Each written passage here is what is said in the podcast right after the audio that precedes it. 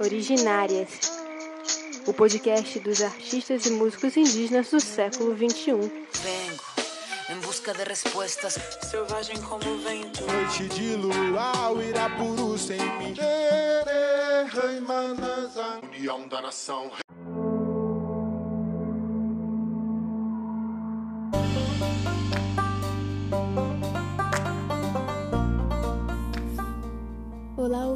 Podcast Originárias. Eu sou Renata Machado do Pinambá e hoje nós temos mais um novo episódio, o episódio 5 com Ian Wapchana. Diretamente de Roraima para a capital do país, Ian é um poeta, músico da etnia Wapchana que tem feito da sua arte uma grande mensagem de resistência, de luta, de ancestralidade Conheçam o trabalho de Ian Wapchanas nas redes sociais, procurem ele pelas redes sociais e, realmente entrem em contato aí com esse grande artista.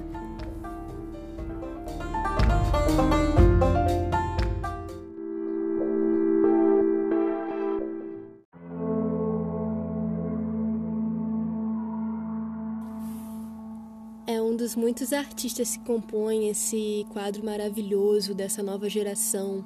Eles estão, sem dúvida, representando toda uma geração por meio das suas músicas, por meio da sua arte, sua poesia, seus clipes musicais. E eu fico muito feliz, assim, são amigos que, que me inspiram muito. E em breve estaremos também fazendo um episódio especial sobre futurismo indígena para poder falar um pouco mais né, de toda essa música indígena contemporânea dentro desse cenário também do qual nos encontramos hoje. E vamos sim conhecer cada vez mais esses artistas.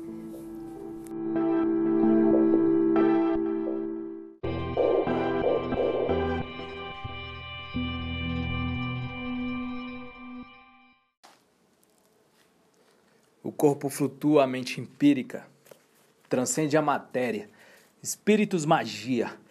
Água, fogo, terra. Pum. Explosão de pensamentos. O próprio tempo somos. Somos o que pisamos, o que plantamos, criamos, amamos e nos entregamos. Undari curumierê, o novo entender, escrever para espairecer.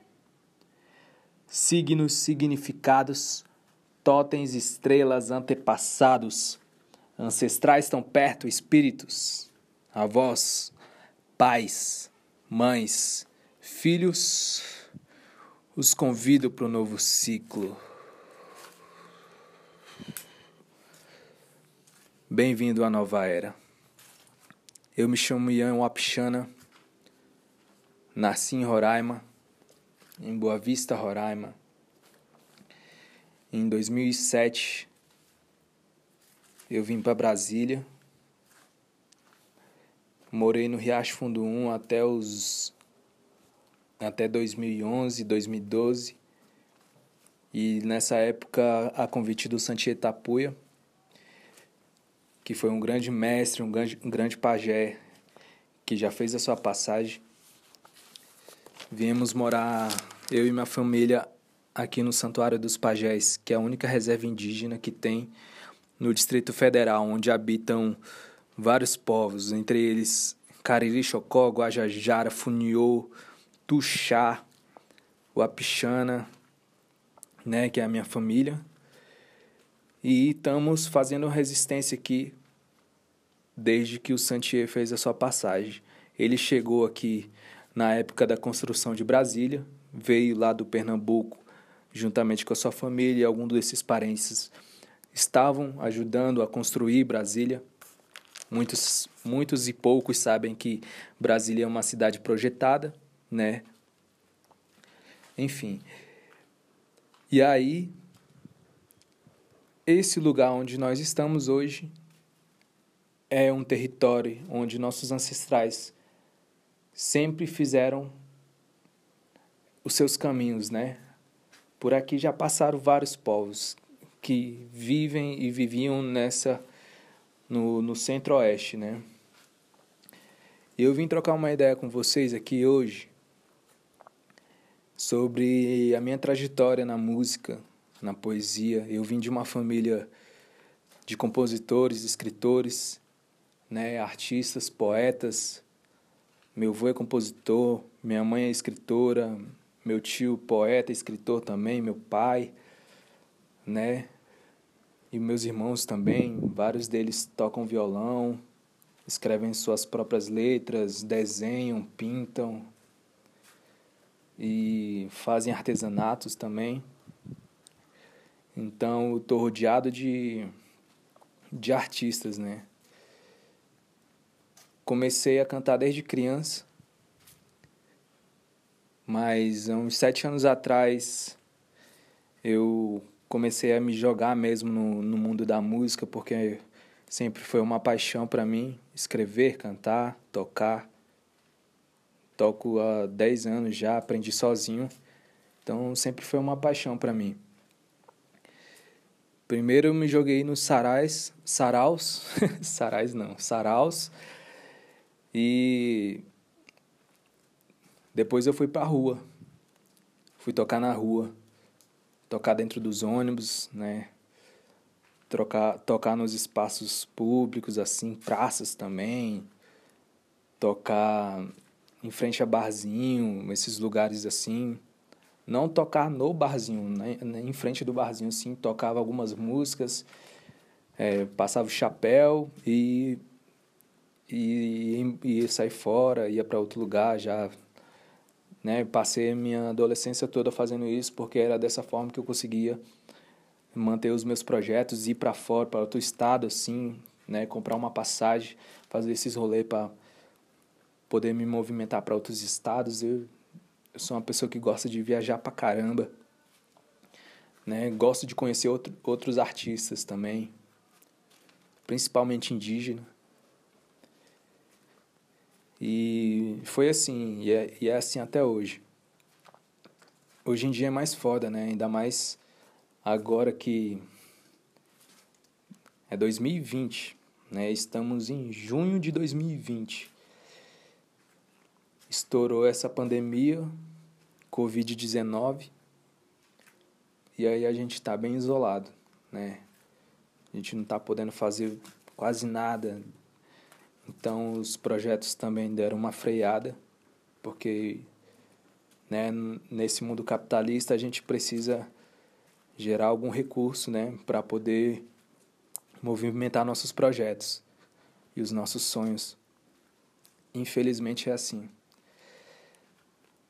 E tamo aí, mano. Mesmo sendo assim, a gente nunca para, né?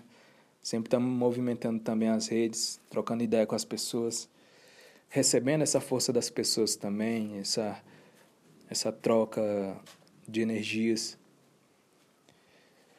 E, e o que que a gente não pode esquecer é de estar tá sempre rezando, sempre estar tá em entrega, sempre, né,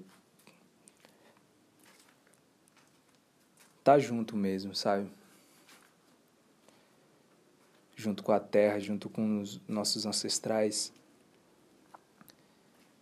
junto com a coletividade do, do nosso povo, da nossa comunidade.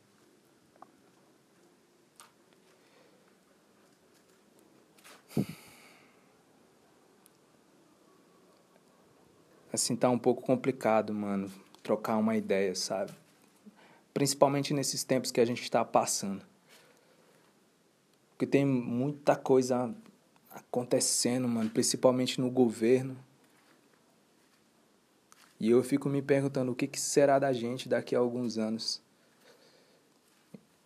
A gente tá com esse governo fascista aí no, no poder, né? As comunidades, as periferias, né, sofrendo esse genocídio por parte da polícia e agora por parte desse coronavírus. E aí eu fico me perguntando o que será da gente. A arte liberta, a arte salva, né? A arte fortifica. Nossos irmãos também ajudam muito a gente a não a gente a prosseguir, né, na verdade.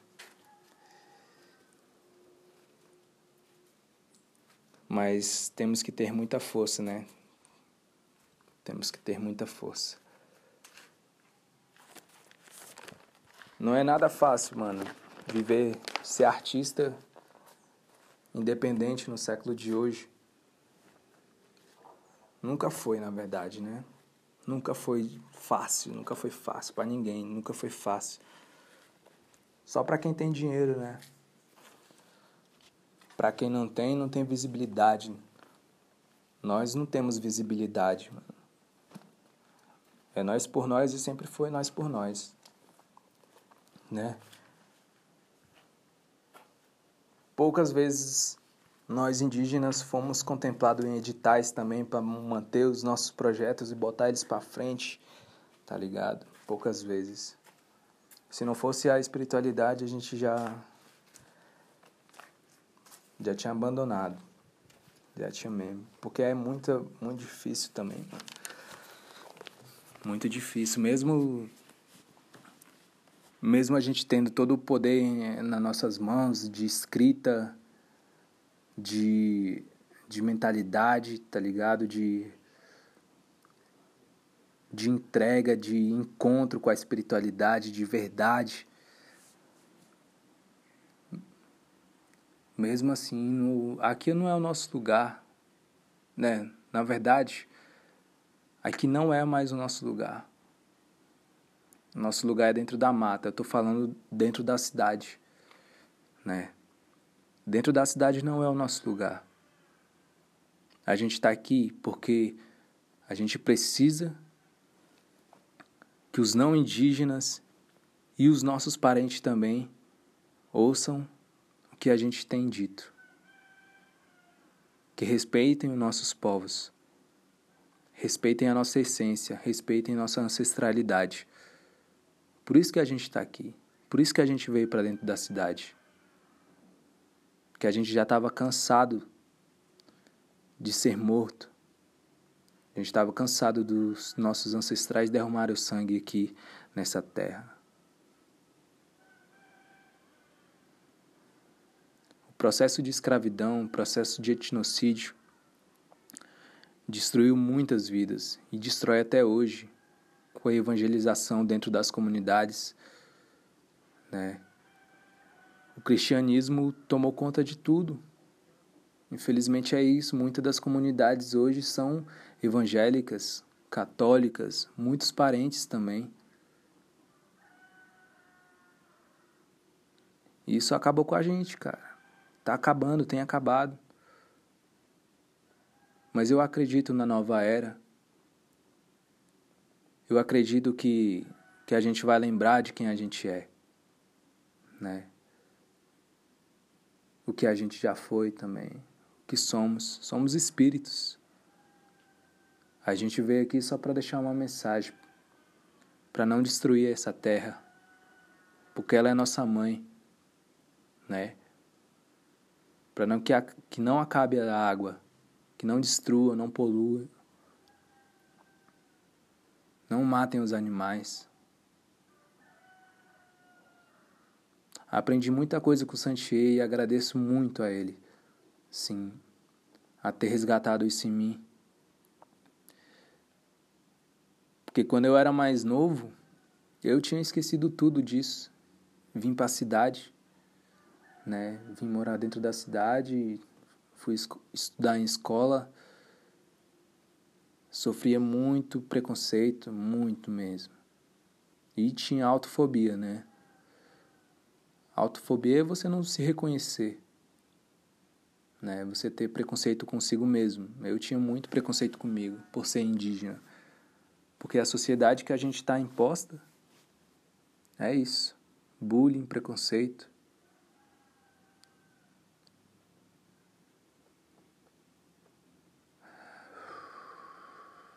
Até dar uma respirada, porque lembrei um pouco, né, das coisas que eu já vivi.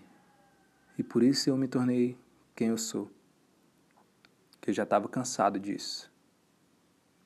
De, de não ser ninguém, não ter voz. Nosso povo precisa de representantes. E eu me joguei assim. Me joguei mesmo. E eu não tenho medo do que vai vir. Mas as mensagens estão aí, estão para ser ouvidas. E eu aceito. Aceito tudo que vier. Tem uma tem uma frase de uma música minha do livro de mentiras que eu falo assim: se, se necessário, tiro trocar eu troco. Meu espírito renasce e tu será o próximo. Eu tô falando de do tiro lírico.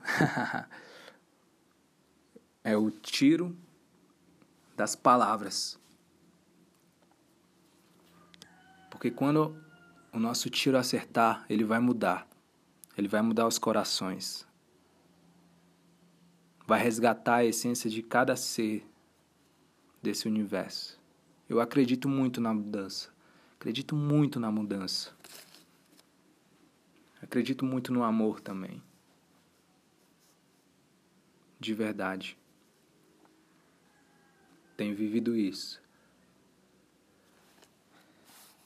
É isso, essa é a mensagem que eu queria deixar para vocês. Não esqueçam de ser quem são. Resgatem a ancestralidade que vivem dentro de vocês.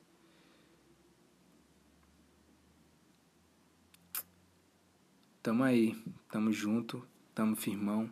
Resistência, resiliência, sempre. Obrigado, Originárias, por esse convite. Obrigado, Renata.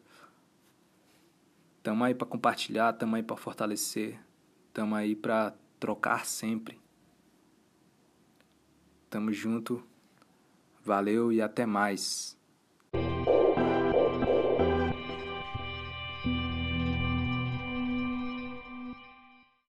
Somos o grito de resistência, muitos perderam a essência. Fez a grana o foco, entrou em calamidade, eis a consequência. Obviamente, os irmãos, fome não passarão. Mais do que adianta ter todo o dinheiro do mundo e viver na solidão. A solução é harmonia e humildade. Se encontrar dentro do ser pela nossa comunidade, construir pilares da verdade viver o amor, a paz e a honestidade. O errado é cobrado, então tente fazer o certo. Erramos demais agora, é hora do acerto, restart. Que comece o jogo.